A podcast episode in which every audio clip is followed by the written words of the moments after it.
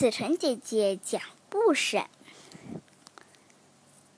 下雪了，下雪了，雪下的真大，雪花像鹅毛一样从天上飘下来，落在山上、田野上、房子上、大树上，盖上一层又一层，全是白茫茫的了。外边静悄悄的，行人很少。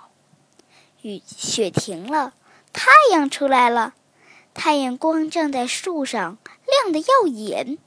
山呐，田野呀，房子啊，大树呀，全变样儿，都穿上了白色的外衣。